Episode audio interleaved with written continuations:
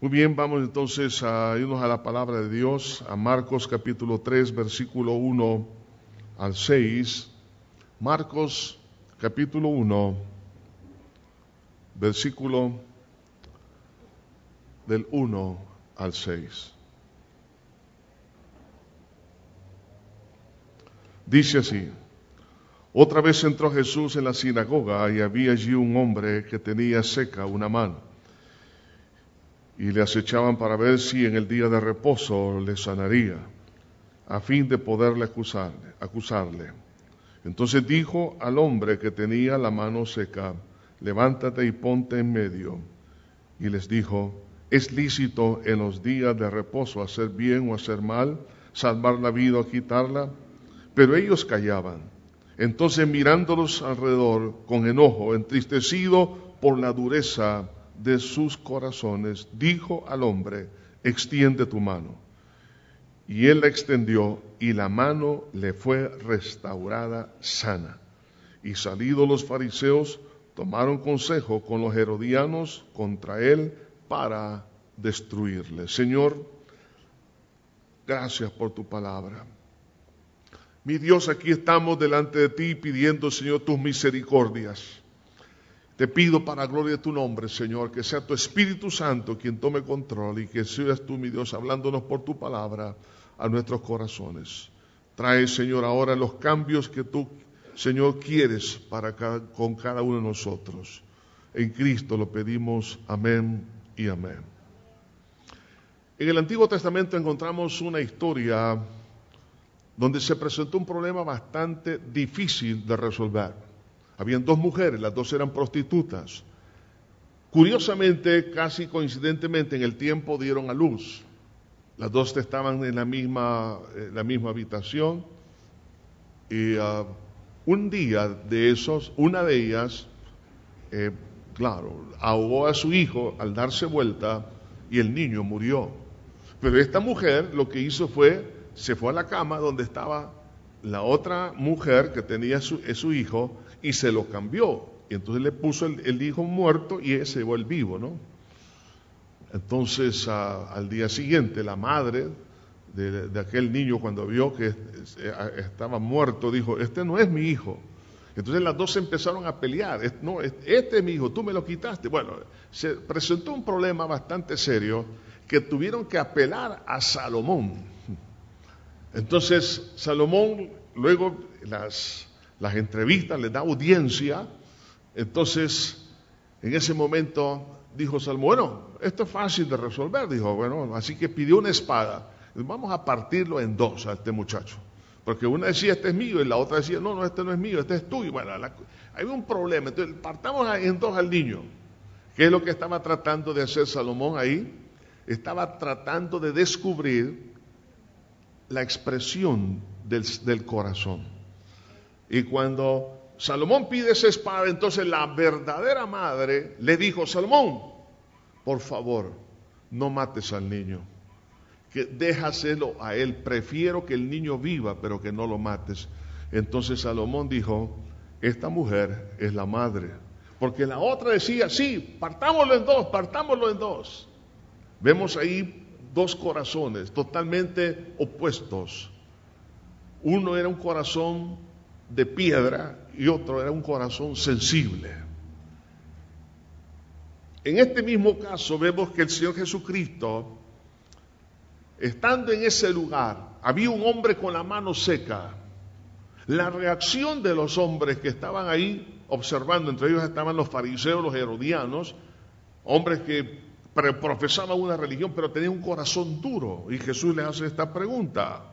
¿Es lícito en los días de reposo hacer bien o hacer mal, salvar la vida o quitarla? Sin embargo, a pesar que eh, tenían que dar una respuesta, dice, ellos callaban. O sea, e, ese silencio estaba mostrando dureza de corazón. Entonces dice, mirándolos alrededor con enojo, entristecido por la dureza de sus corazones, dijo al hombre, extiende tu mano. Y él la extendió y la mano le fue restaurada sana.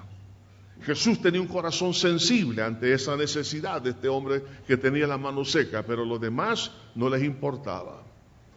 Una de las cosas que debemos de pedirle a Dios, cada uno de nosotros, es poder descubrir realmente quién soy yo. No por lo que digo, no por lo que hago, sino analicemos si tenemos un corazón sensible o un corazón endurecido. Por eso quiero hablar en esta hora bajo el tema, si quieres saber quién eres, mira la dureza o sensibilidad de tu corazón. Lo único que tenemos que hacer es mirar cómo reaccionamos ante una necesidad, ante un problema, ante una crisis. Y eso nos va a demostrar realmente si somos de corazón duro o corazones sensibles. Veamos entonces que la insensibilidad es realmente un producto de la religiosidad. Alguien podría decir, ¿cómo es posible que algo bueno, entre comillas, la religión, pueda producir un corazón tan duro? Normalmente las personas religiosas se miran como las buenas de la película, pero aquellos que andan perdidos en, sus delitos y pecados abiertamente se les considera malos. Pero vemos que la religiosidad es algo tan malo, aunque algunos dicen todas las religiones son buenas porque todas llevan a Dios. No es cierto. Al contrario, la religiosidad produce dureza de corazón, no solo hacia Dios, sino también hacia el prójimo. Veamos un poco acerca del judaísmo que profesaban las personas que estaban en ese lugar donde Jesús hizo este milagro. El judaísmo no era otra cosa que una una combinación entre lo que es el Antiguo Testamento con tradiciones de maestros del judaísmo que había establecido una normativa a lo largo de los siglos y eran una compilación de escritos, entonces que ellos lo veían como también como palabra de Dios. De tal manera que, por ejemplo, en el caso del día sábado, donde Jesús hace este milagro, fue exactamente un día sábado, ellos habían establecido una serie de normas en su interpretación de lo que es el día sábado a la luz de la Biblia, pero ellos lo habían cambiado completamente. Entonces ellos hacen una mala interpretación del significado del sábado, porque la Biblia dice, por ejemplo, allá en Génesis, Dice la palabra que después que Dios creó todas las cosas, entonces dice, Él descansó de sus obras y llamó aquel día el día de reposo, el día de descanso, el día sábado. Ahora, el día sábado tenía un propósito de anunciar en el futuro una, un milagro maravilloso que iba a ocurrir en el género humano para todo aquel que creyese. Y el apóstol Pablo allá en la, en segunda de, eh, mejor dicho, en la, en la epístola a los Colosenses, capítulo 2, versículo 16, dice, por tanto, nadie os juzgue en comida o en bebida, o en cuanto a días de fiesta, lunas nuevas o días de reposo, todo lo cual es sombra de lo que ha de venir, pero el cuerpo es de Cristo. Es sombra, oiga esto, de lo que ha de venir. Es decir, que es una, una figura, un simbolismo en el Antiguo Testamento del sábado de algo que tendría cumplimiento espiritualmente en el Nuevo Testamento. Pero los judaístas, los judíos o el judaísmo interpretó el día sábado como algo literal en el cual debía de cumplirse una serie de normativas que ni, siquiera estaban en la palabra de Dios, con el objetivo de decirle a la persona que si hace esto será salvo. Y esa es la religión. La religión es una cantidad de normas para que supuestamente la persona sea salva. Eso produjo increíblemente una dureza tan grande en el corazón. ¿Por qué? Porque en el momento que yo establezco mis principios, mis ideas sobre la de Dios, entonces automáticamente existe una egolatría donde yo me estoy poniendo como Dios de mi propia vida y yo establezco el principio de la justificación a través de las obras. Por eso la Biblia dice, guárdame de las obras de mis manos. Porque la, persona es tan soberbia y tan orgullosa que no quiere que nadie se meta, ni Dios mismo, sino que yo establezco cómo las cosas las voy a llevar. Entonces parece algo bueno la religión, sin embargo, es, el hombre se está poniendo en posición de Dios y él está estableciendo sus propias reglas para la salvación. En otras palabras, ¿para qué vino Cristo entonces? Ese es un acto de soberbia descarado y la Biblia nos habla, allá en la epístola a los hebreos, en el capítulo, en el capítulo 4, versículo 8, la Biblia nos habla acerca de lo que es ese cumplimiento de esta, de, esta sombra. Una sombra no era otra cosa que una figura, digamos, eh, de carácter profético que tendría cumplimiento en su tiempo. Porque dice, porque si José les hubiera dado el reposo, no hablaría después de otro día. Por tanto, queda un reposo para el pueblo de Dios, porque el que ha entrado en su reposo también ha reposado de sus obras como Dios de las suyas. Hace referencia al libro de Génesis, que Dios cuando creó los cielos y la tierra, luego reposó.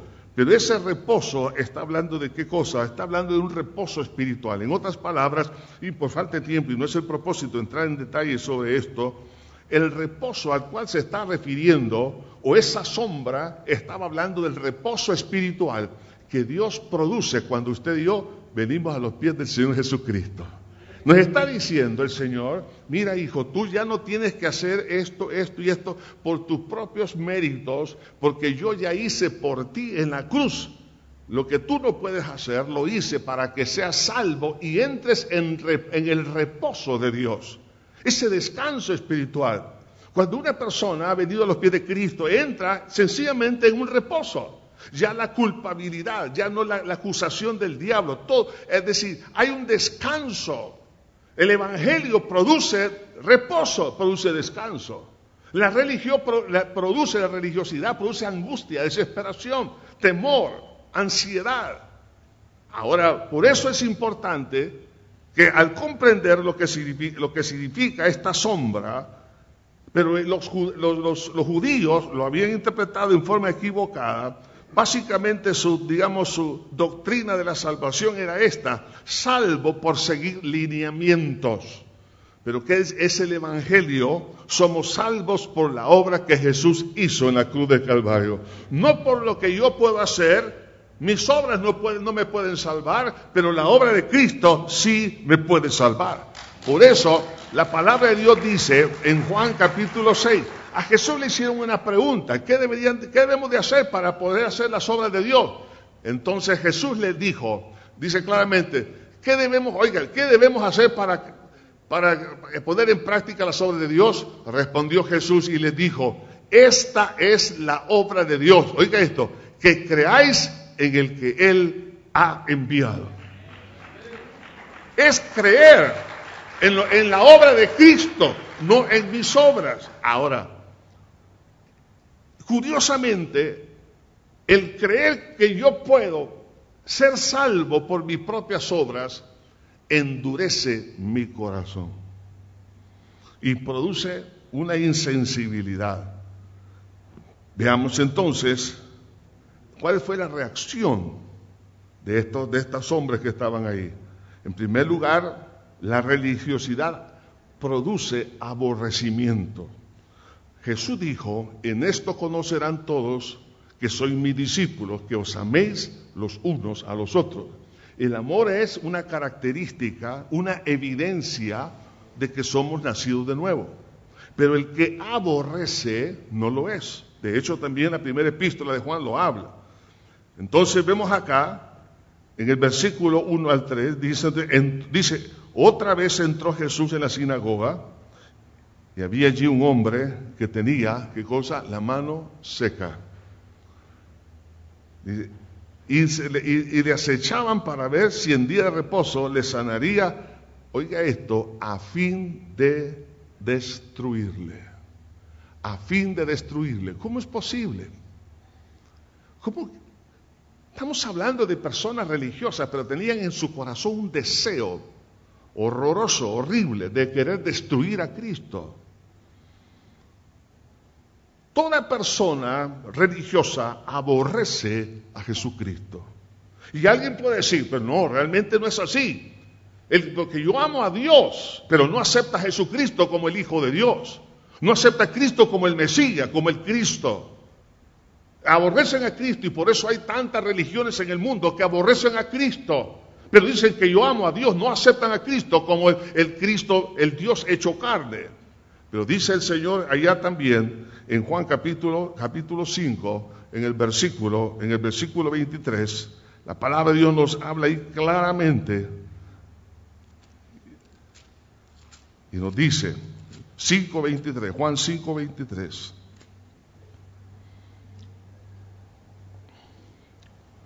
Para que todos honren al Hijo como honran al Padre. El que no honra al Hijo, no honra al Padre que le envió. Si alguien rechaza y aborrece a Cristo y dice que ama o honra a Dios, no es cierto. He ahí la enorme diferencia entre lo que es la religión y lo que es el Evangelio. Las religiones en el mundo aborrecen a Cristo y por eso ha sido perseguida la iglesia de Cristo, porque aborrecen a Jesús. Aunque sean personas religiosas y digan creer en Dios, pero no es cierto los fariseos, los, herodianos que estaban ahí, decían que amaban a Dios y, que creían que estaban sirviendo a Dios, pero no es cierto. Pero no solamente se manifiesta la religiosidad en aborrecimiento hacia Dios y a su palabra, sino hacia el prójimo. Entonces, por eso vemos ahí en esta porción bíblica, claramente dice el Señor en versículo 3, entonces dijo al hombre que tenía la mano seca, levántate y ponte en medio, y le dijo, ¿Es lícito en los días de reposo hacer bien o hacer mal, salvar la vida o quitarla? Una, una pregunta de análisis, una pregunta para que ellos pudieran saber quiénes eran ellos, pero perdieron la oportunidad. Pero dice, pero callaban. ¿Por qué callaban? Porque ellos sabían que no había una congruencia entre lo que ellos pensaban y lo que eran. Porque se iban a descubrir a sí mismos se iban a manifestar realmente que no son los que son. Por eso, dice entonces, mirándolos alrededor con enojo, entristecido por la dureza de sus corazones. Jesús estaba entristecido por tal dureza. La palabra dureza, Jesús la usa aquí como una palabra que se usaba en aquel entonces, por ejemplo, para poder hablar de una callosidad en la piel, o también se ocupaba para, cuando era una piedra porosa que se, para cubrir algunas, ah, algunos objetos o algunas, digamos, recipientes. Entonces Jesús estaba diciendo, ¿cómo es posible? Y ustedes están viendo aquí un hombre que tiene la mano seca. Estamos hablando que por qué esa mano estaba realmente mucho más frágil, muy, delgada. Lo más probable, eso es mi opinión, que ese hombre tuvo algún problema en el nervio que va hacia su brazo. Claro, no se murió, pero sí perdió masa muscular. Entonces solamente era hueso y piel, la mano seca. Entonces los, fariseos, y esto no les importaba, pero sí, realmente a Jesús sí le importaba. Ahí vemos la enorme diferencia entre lo que es realmente verdadera espiritualidad y la que no es. Hoy en día muchos se andan peleando por las religiones, no se andan peleando por religiones. Si hemos de defender a alguien, debo defender a Cristo y el Evangelio de Cristo Jesús. No, la religión no salva, la religión lo que hace es endurece el corazón. Por eso viene la sorpresa de repente y dicen, ¿cómo es posible? Que si esta persona va a la iglesia, eh, está sirviendo, pero es tan duro de corazón aquí en la casa.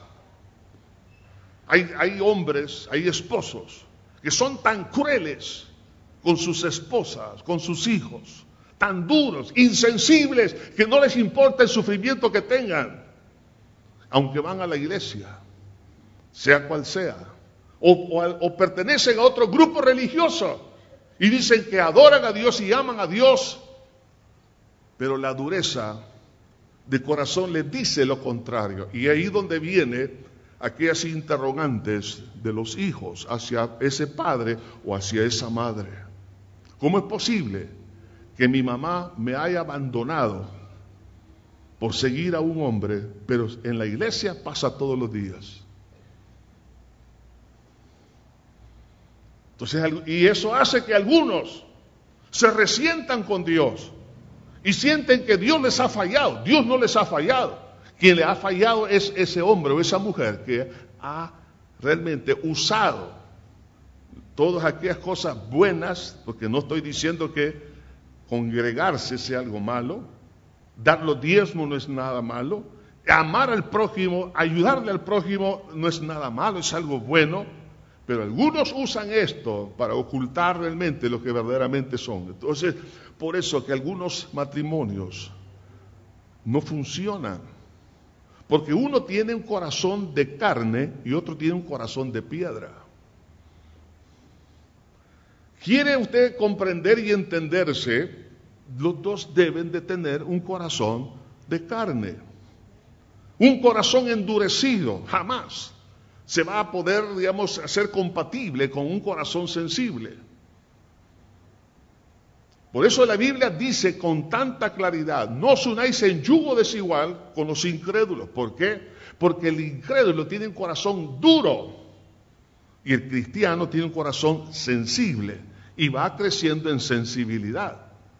Piense por un momento qué pasaría en el matrimonio en el momento de vengan los problemas. Aquí vemos una situación. El hombre de la mano seca. Se puede presentar un problema financiero. ¿Cómo va a reaccionar ella, que tiene un corazón duro, y el hombre no? O viceversa. Algunos van a reaccionar con una, actitud que dice, pero es, ¿cómo, ¿cómo es posible? Mira, si no me provee, dice esa mujer, si no traes esto a casa, me divorcio de ti. Solo por los frijoles lo quiere cambiar al marido. Entonces dice, ¿cómo es posible? O al revés también. En el momento de la enfermedad, ahí aparece la mano seca. ¿Cómo reacciona? ¿Sale corriendo para no cuidar al enfermo o se queda con él o con ella en casa? ¿O está orando? O le dice, maldice a Dios y muérete ya. Hace tiempos, hace un tiempo atrás donde oí algo, bueno, quizá un par de veces o tres veces lo he escuchado en mi vida, pero cosas que no puedo ni siquiera llegar a creer. Hijos le han dicho a sus padres, muérete ya, muérete ya, porque quiero mi herencia no puede ser. Y quiero darles un consejo, por favor, aquí a los padres. Nunca hereden en vida a sus hijos. Hay hijos que han recibido la herencia en vida y ahora ese anciano o anciana que le dio la herencia andan en pupilajes. Porque ellos se quedaron, claro, mi papá me heredó, pero usted dice, es que Él tiene un corazón sensible y me va a cuidar cuando yo sea anciano. Rapidito se me lo van a sacar. Usted dirá, pero ¿por qué si es cristiano? No es cristiano. Pero si iba a la iglesia cristiana Josué, sí, puede venir acá a la iglesia, pero eso no le garantiza que tiene un corazón sensible. Puede ser un herodiano que está ahí, un fariseo, que cree que por ir a la iglesia, por eh, ofrendar o por servir, hacer obra misionera, por hacer esto y lo demás, es una persona que es cristiana. No es cierto. Jesús dijo, por sus obras, por sus frutos los conoceréis. Y esto es lo que nos debe, hermanos, de, de poder hacer una autoevaluación. ¿Soy yo una persona sensible? Y normalmente eso se comprueba en el momento que aparece la mano seca, es decir, la necesidad, la crisis. Ha habido personas que le han dicho a su, a su marido, su esposo, yo no me casé, o viceversa, le han dicho, no me casé para cuidar enfermos. Y recuerdo un caso esta persona se divorció por eso. Porque yo no me casé para cuidar a mi enfermo. Ah, pero en el momento que había dinero, qué bendición, qué prosperidad. Hasta que la salud se acabe, hasta que el dinero se acaba. Cuando eso pasa, se prueba realmente qué tipo de persona es. No esté pensando en cuanto a qué ministerio tengo en la iglesia, qué estoy haciendo. No, no. ¿Cómo está mi corazón? ¿Cómo reacciona ante una necesidad? Por eso que vemos gente como nos sorprende cuando leemos un poco de la historia, como un Adolfo Hitler, como el, partido nazi y muchos de los seguidores, por ejemplo, de la SS, de ese grupo que tenía Hitler, eran, eran religiosos, creían en Dios, pero eran sumamente crueles. Y no solo ellos, sino también lo vemos en otras culturas, que no era, no era, una cultura cristiana, era de, otras religiones, sin embargo vemos una, una dureza impresionante. Por eso la palabra de Dios nos dice allá en 1 Timoteo, en el capítulo 5, versículo 8, porque si alguno no provee para los suyos, oiga esto, y mayormente para los de su casa, ha negado la fe y es peor que un incrédulo. ¿Por qué es peor que un incrédulo? Porque un incrédulo está actuando en base a su naturaleza. Pero en este caso, esta persona usando su, digamos, un ropaje religioso, se convierte en una persona llena de avaricia y no tiene sensibilidad hacia su, ni siquiera su propia familia. Si hay un hombre, un hijo, una hija, hay un esposo, una esposa, un, un jefe, un trabajador que donde ni siquiera puede proveer, es decir, porque todo es como un asadón, todo para adentro, para mí, para mí, egocéntrico o egocéntrica, y no estamos haciendo provisión para ayudar a otra persona, y especialmente en casa, si yo no lo hago, entonces dice aquí la palabra, es peor que un incrédulo. Esto me está retratando y me está diciendo que yo lo que tengo es un corazón endurecido y es un corazón endurecido, es un corazón religioso. Cristo no endurece el corazón, Él lo ablanda. Él produce un, corazón de carne, produce un corazón de amor, un, un corazón de compasión, de misericordia. Por eso vemos la actitud de Cristo fue totalmente distinta. Cuando Él les pregunta, ¿es lícito sanar? ¿Es lícito dar vida? Se quedan callados. ¿Por qué? Porque ellos no tenían esa sensibilidad. Mas Jesús le dijo, extiende tu, brazo. Y cuando él extiende la mano, oiga, qué milagro, ¿no? Inmediatamente la masa muscular comenzó a, a poderse ensanchar y le queda igual al otro brazo. Este hombre estaba feliz. Quizás no había trabajado en algunas cosas que él hubiese querido porque no podía hacerlo, porque tenía problemas con uno de sus brazos, pero ahora podía hacerlo. Este hombre estaba feliz, pero los, los oiga esto, los que son acá, estos religiosos, estaban descontentos.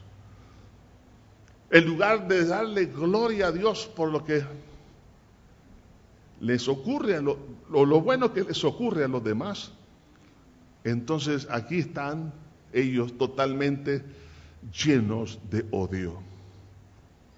Cuando una persona es de corazón duro, no le produce felicidad alegría ni acción de gracias por lo bueno que le pasa a otros. Vemos entonces al Señor Jesucristo. Entonces vemos aquí claramente esas palabras que mi Señor dijo, en esto conocerán todos que soy mis discípulos, en que os améis los unos a los otros. Este hombre no, era, no fue amado ni por los no religiosos, ni por los religiosos, pero sí por el Señor Jesucristo, aunque mi padre y mi madre me dejaren, con todo Jehová me recogerá. Usted, estimado hermano y hermana, si usted está casado, tiene en el seno de la familia, tiene personas en su trabajo, personas endurecidas, usted mira esas actitudes, no se desanime, usted siga adelante y pida a Dios, Señor. Quizás usted está pensando, lo, que voy a hacer mejor es divorciarme. No, no, lo que tiene que hacer es, Señor, este hombre lo que necesita, esta mujer lo que necesita es realmente cambio de corazón. Lo que necesita este hijo, esta hija, lo que necesita este padre, esta madre, es un cambio de corazón. Lo que necesita el trabajador o el jefe es un cambio de corazón. Eso es lo que debemos de ver a profundidad. Y especialmente se va a notar en los tiempos de crisis.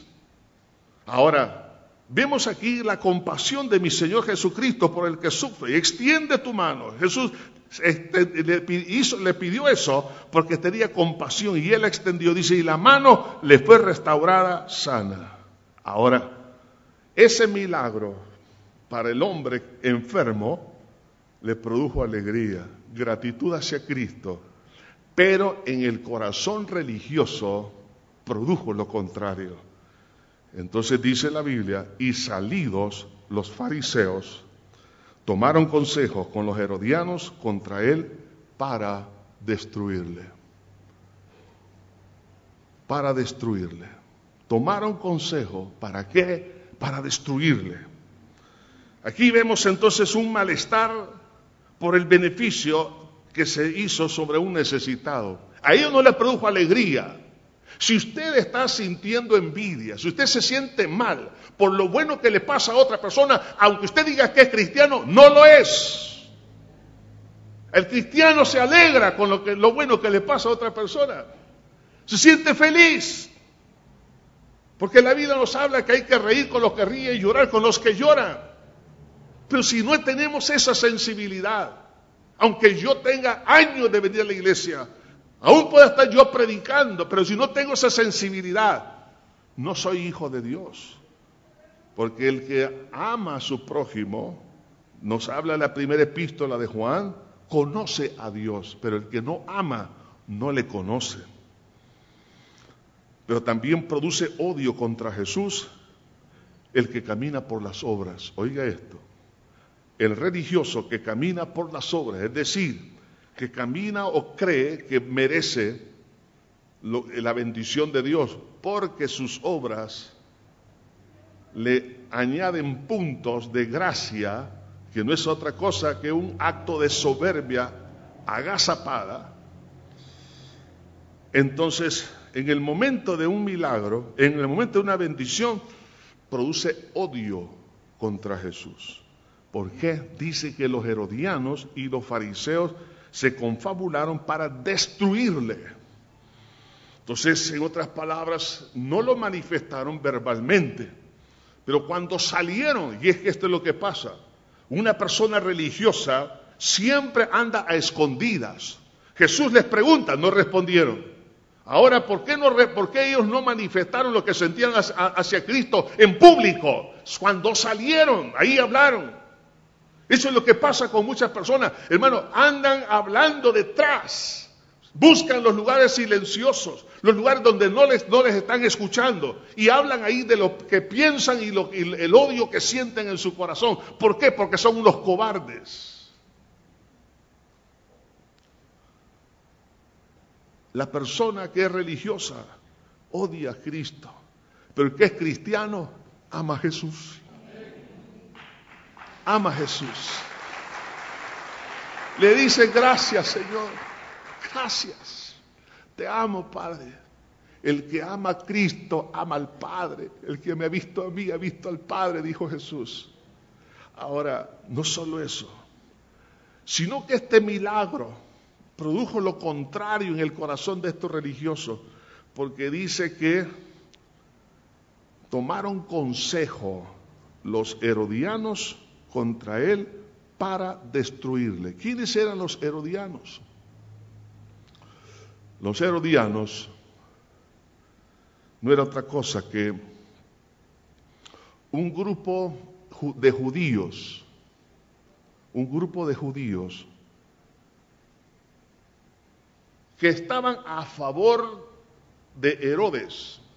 Herodes era un idumeo descendiente de Esaú y este, los idumeos, en este caso, esa clase política, estaba ligada con el imperio romano. En otras palabras, En nuestro contexto podríamos decir eran, vendepatria, ¿no? los herodianos, judíos, pero que amaban el, lo que Roma estaba haciendo a través de Herodes o los herodianos. Eran, por eso se llamaban herodianos, eran, eh, eh, seguían entonces a, a esa figura porque ellos sabían algunas, digamos, prebendas o algunas conveniencias que podía obtener de parte de Herodes.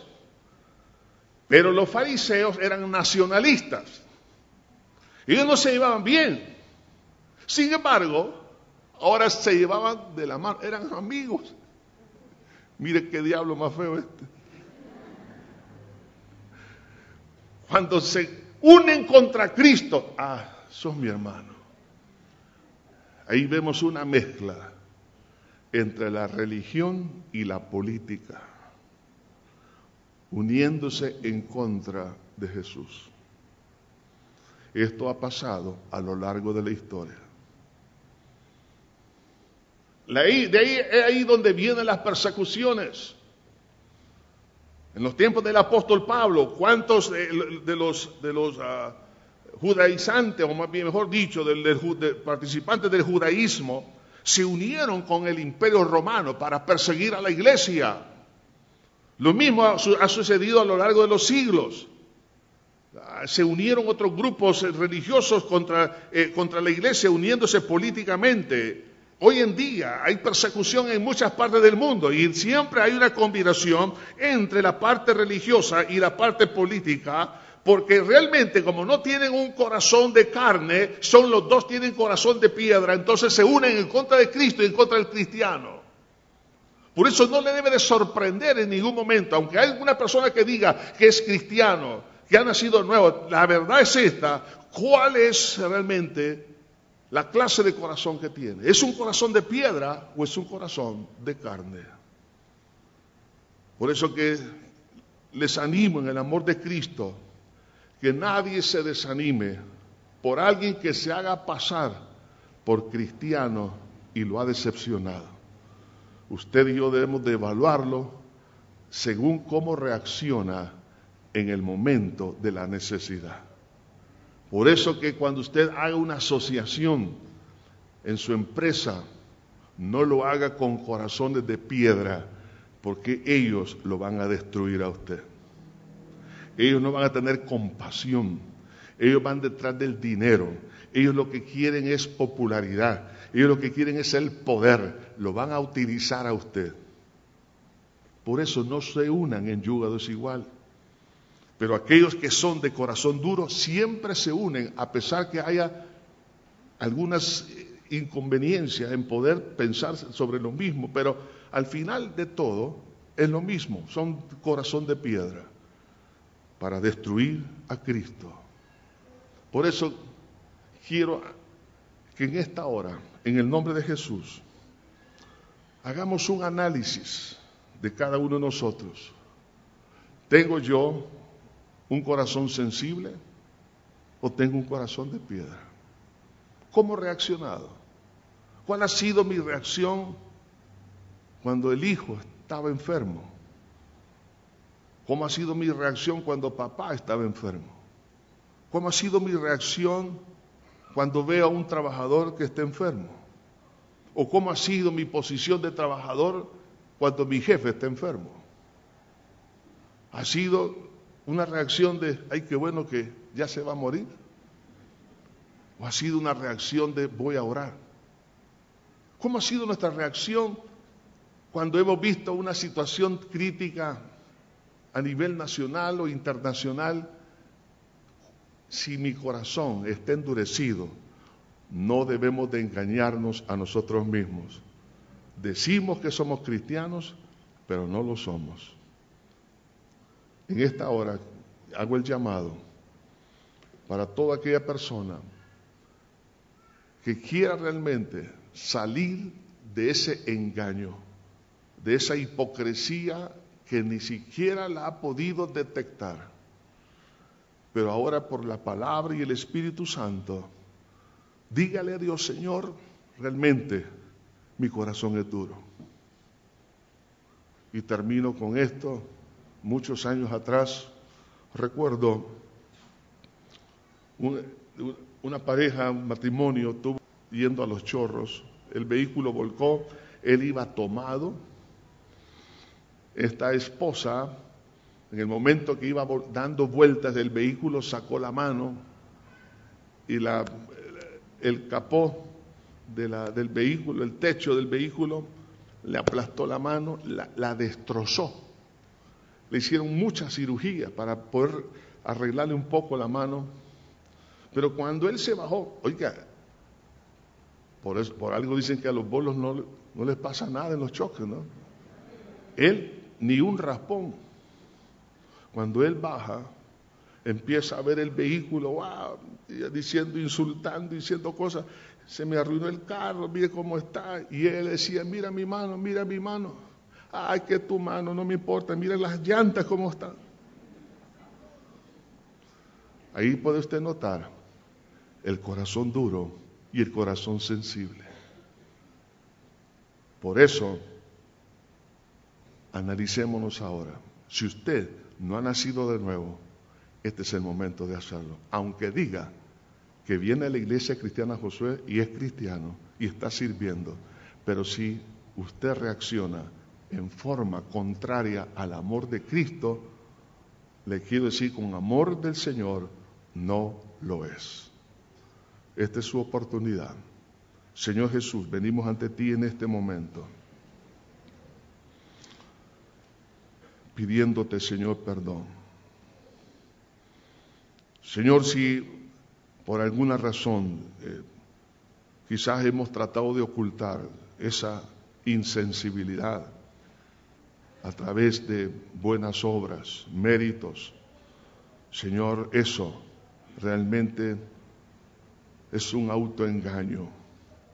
Señor, te pido que tú le concedas en esta hora a esta persona que pueda reaccionar y que pueda decir, sí, yo soy esa persona necesitada de un cambio de corazón. Las personas que, que me están escuchando, donde quiera que se encuentren, y aquí también, lo importante es que usted tenga un corazón nuevo. Si usted no tiene un corazón nuevo, no es salvo, aunque vaya a la iglesia. No lo es. Por eso le animo ahora a que confronte su realidad. Ya el Espíritu Santo y las crisis y su actitud hacia el necesitado le está diciendo qué clase de corazón tiene. Ahora entonces, si usted quiere entregarle su vida a Cristo, ahí donde está, repita conmigo esta oración de fe, una oración de arrepentimiento. Yo le invito a que lo haga. Repita conmigo, Padre eterno que estás en los cielos, me arrepiento de todo corazón por haber pecado contra ti. Límpiame, Señor, con esa sangre preciosa que derramaste en la cruz para perdonarme. Te pido que quites este corazón de piedra y pongas un corazón de carne. Soy pecador, soy malo, soy religioso pero malo Perdóname, Señor. Límpiame con esa sangre. Creo que resucitaste para mi justificación. Te abro mi corazón y te recibo como mi único Salvador y Señor de mi vida. Gracias, Señor. Siga orando, siga orando con sus propias palabras. Ahora quiero hacer un desafío y aquí uno de los grandes peligros, luego, después de haber nacido de nuevo, es inconscientemente, a lo largo de los años, o no hemos sacado toda la idea religiosa, es decir, las obras, creemos que las obras A pesar de haber creído que la única obra que me salva es la obra de Jesucristo en la cruz del Calvario, pero luego empezamos a sustituir, decir, como acumulando puntos, creyendo que por lo que hago, lo que digo, lo que estoy haciendo, pienso que de esa manera yo voy a ser un mejor cristiano o voy a estar en mejor comunión con Dios. Hay que hacerlo, pero cuando se hace con una actitud diferente, lo que produce es endurecimiento. Y entonces ahí vienen las sorpresas. ¿Por qué mi padre? ¿Por qué mi hijo? ¿Por qué mi esposa, mi esposo? ¿Por qué en la iglesia son una cosa y en la casa son otra? Por el endurecimiento, por la vanagloria que ha venido, por lo que dice, lo que hace, entonces, en otras palabras, está eh, yendo a, a un cambio de la salvación, que es la salvación es justificación por la obra de Cristo. Pero algunos van retrocediendo y es quererse justificar por sus obras, como los Gálatas. Entonces, por eso Pablo le dijo, Gálatas insensatos, ¿quién os fascinó? Algunas personas están retrocediendo. Por favor, nunca deje de poner su fe que la única salvación está en la fe en Cristo Jesús, en su obra en la cruz del Calvario, y no empiece a creer que es usted el que se va de alguna manera acumular puntos para la salvación. Eso no es bíblico, eso es religiosidad. Si usted quiere en esta hora que pedirle perdón a Dios por haber caído en ese pecado, quizás algunos padres dicen, bueno, yo soy un buen padre, porque yo hago esto, yo hago esto, yo hago lo demás y demás. Y eso automáticamente es, le está abonando a su soberbia, su orgullo, le está endureciendo el corazón. Padre, venimos ante ti. Te pido en esta hora. Por gracia te pido, Padre, que tú empieces a romper ahora esa malignidad. Es, un, es una trampa del diablo muy sutil. Señor, no podemos dejar de poner nuestra mirada en ti para nuestra salvación, únicamente en ti. Perdónanos, Señor, si hemos pensado que nosotros merecemos la salvación por lo que hemos hecho. Perdona, Señor. Si algo alguien está cayendo en esto, Señor, te pido, Señor, que lo hagas ver y que cada quien renuncie a ese pecado, Señor. Porque no es por obras para que nadie se gloríe, es por tu obra en la cruz del Calvario. Señor Jesucristo, limpia este corazón endurecido. Arranca, Señor, lo que está ahí, Señor. Padre, te pido para gloria y honra de tu santo nombre, que tú limpies y liberes, Señor, ese corazón. en Cristo Jesús. Amén y amén. Que Dios me lo bendiga a todos. Porque todo lo que hay dentro de mí.